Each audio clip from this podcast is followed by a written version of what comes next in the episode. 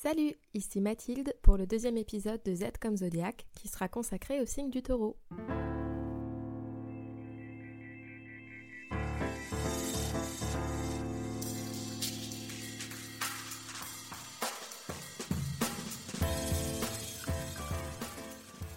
Attention, on va parler ici de la symbolique du signe du taureau. Pourquoi cet avertissement? Eh bien, ce n'est pas parce que ton soleil natal est placé en taureau que tu te retrouveras automatiquement dans le portrait qui suit. La carte de ton ciel natal ne se résume pas à la place qu'occupait le soleil au moment de ta naissance. Il y a plein d'autres éléments différents à prendre en compte. André Barbeau, grand astrologue, parle de clavier symbolique quand il évoque les douze signes du zodiaque. On ne parle pas simplement d'une psychologie, mais de symbolique générale. On ne parle pas d'une personne, mais d'un type d'énergie. Alors garde patience et bonne écoute. Le taureau est le deuxième signe du zodiaque. Si le bélier représente le verbe être, le taureau c'est le verbe avoir. Car c'est bien joli d'être au monde, mais une fois qu'on existe, il faut pouvoir s'incarner quelque part. Le mot incarner fait directement référence à la chair. En taureau, on prend chair, grâce notamment à notre corps, notre enveloppe charnelle, qui est notre toute première possession matérielle en ce bas monde. Avant d'accumuler les richesses, les propriétés, les bijoux, les trésors, nous possédons un corps.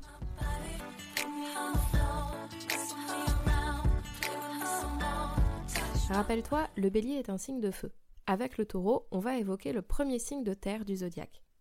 La terre du taureau est une terre féconde, prête à recevoir, à accepter qu'il se passe des choses en elle, prête à ce que ça germe en elle.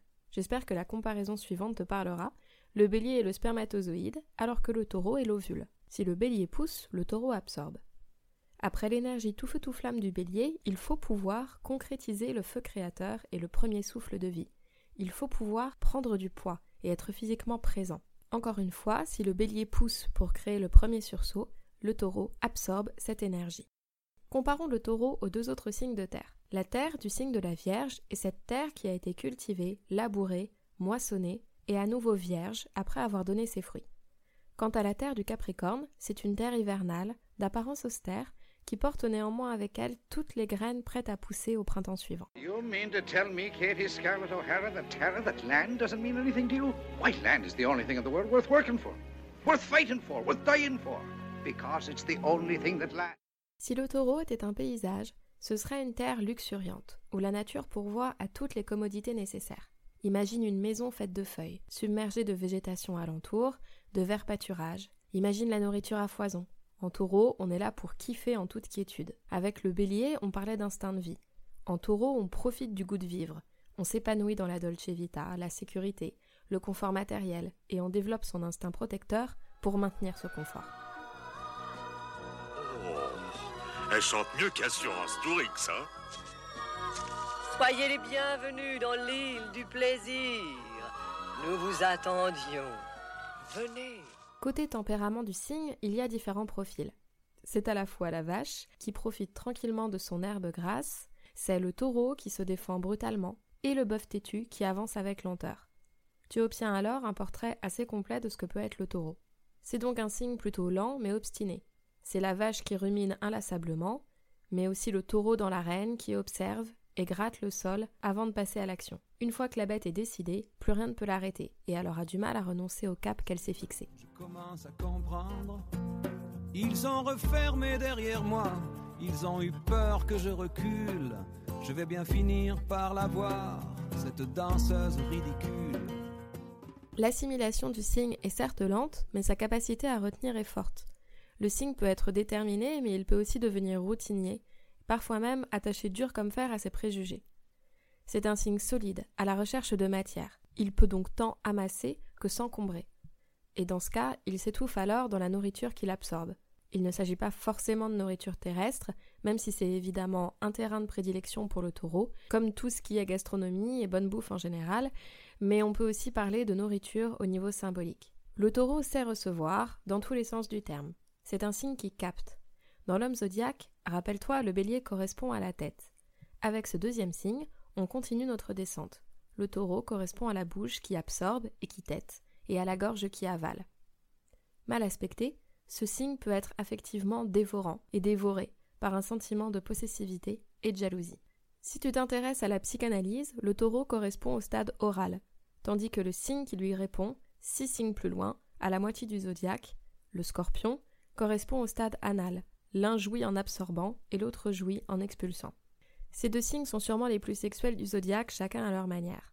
Si la sexualité en signe du scorpion s'avère plus sombre et se joue surtout dans les rapports de force, mais on en reparlera plus tard, petit coquin, le taureau représente ce sexe sensuel, joyeux, pas compliqué, un plaisir sincère et voluptueux qui fait du bien par où ça passe, tout simplement.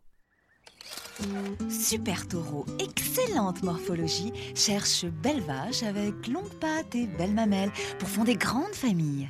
C'est le même principe que, que les agences matrimoniales, si vous voulez. Finalement, on regarde les caractéristiques de la vache, on regarde les caractéristiques du taureau qui va être complémentaire de la vache. Revenons à la capacité d'absorption du taureau. C'est un signe qui a vraiment besoin d'équilibre. Il est nécessaire qu'il soit bien traité par son environnement, car il dépend beaucoup de ce qu'on va lui donner ou lui asséner pour se développer. C'est un signe qui pose la question suivante. Comment faire pour se développer quand on reçoit de la matière négative? Comment y réagir? Pense à Gaïa, à notre planète bleue, qui commence à se déchaîner contre l'humanité parce que l'homme n'a pas su respecter ses limites, parce qu'il abreuve la terre-mère de pesticides et de poisons divers. Souviens-toi, la planète tutélaire du bélier était Mars. Quelle est celle du taureau?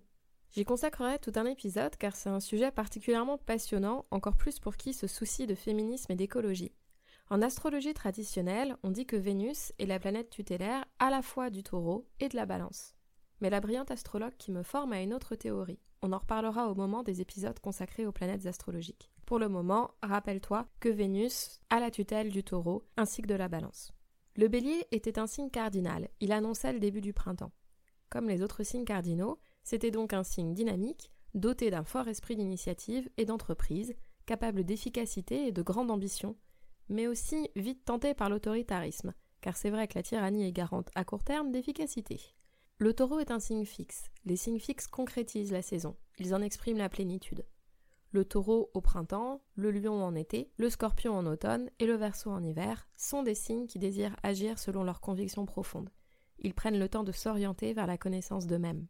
Puisqu'ils se trouvent au cœur de la saison à laquelle ils appartiennent, les signes fixes peuvent expérimenter la puissance de leurs émotions, de leurs aspirations et de leurs désirs. Leur énergie est concentrée, fidèle, persévérante, mais parfois happée par la tentation de la routine, du train-train, de l'obstination et d'une certaine rigidité. Alors, qui pour représenter le taureau? La Vénus de Botticelli et ses courbes voluptueuses, et toutes les Vénus qu'elle d'ailleurs. Mais aussi Tefiti dans le dessin animé Vaiana, déesse luxuriante et bienveillante à qui l'on vole son cœur. Une fois dépossédée, le comble du taureau, être dépossédé, elle se transforme en monstre de feu qui voit rouge, comme le taureau excité dans ses monstrueuses corridas. Tefiti poursuit inlassablement sa quête, récupérer le cœur qui lui a été retiré. Une fois qu'on le lui rend, elle redevient paisible et féconde.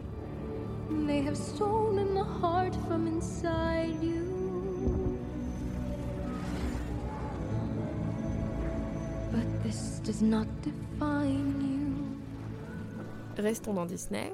Pocahontas est une princesse toute taureau, une des rares héroïnes Disney qui dégage une réelle sensualité, au point que la traditionnelle scène du baiser soit un véritable roulage de pelle au lieu du baiser très figé auquel la franchise nous a habitués. Pocahontas est profondément attachée au bien-être de sa terre, au point de faire le choix d'y rester, même au sacrifice de sa grande histoire d'amour.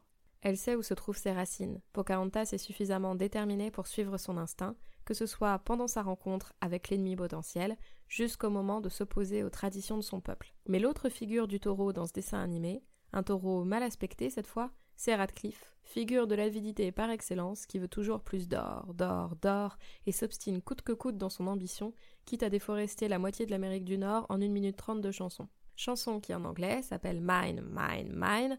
On est vraiment dans l'envie dévorante de posséder à tout prix.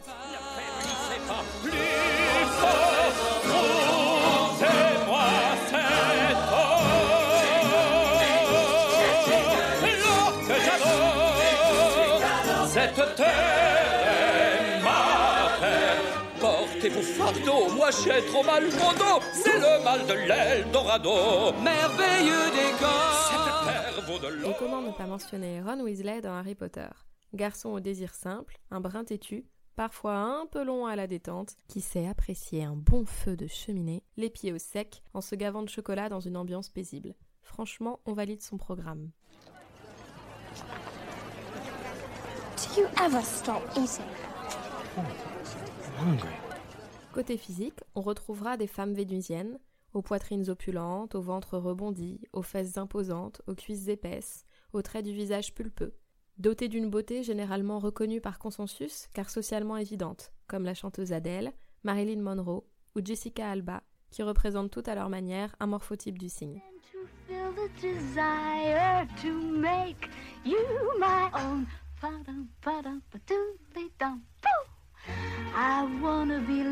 Chez les hommes, le taureau ne fait pas dans l'androgyne. On pense à George Garcia, qui jouait Hurley dans Lost, ou encore à Chris Pratt, ou à Channing Tatum, ces deux derniers ayant décidé de structurer leur masse par le sport pour éviter les poignées d'amour propres au signe. Les professions, particulièrement taureaux, concernent les possessions matérielles et les nourritures terrestres. Autant les architectes, qui construisent des bâtiments et des maisons, lesquels sont souvent des extensions de nous, de nos personnes.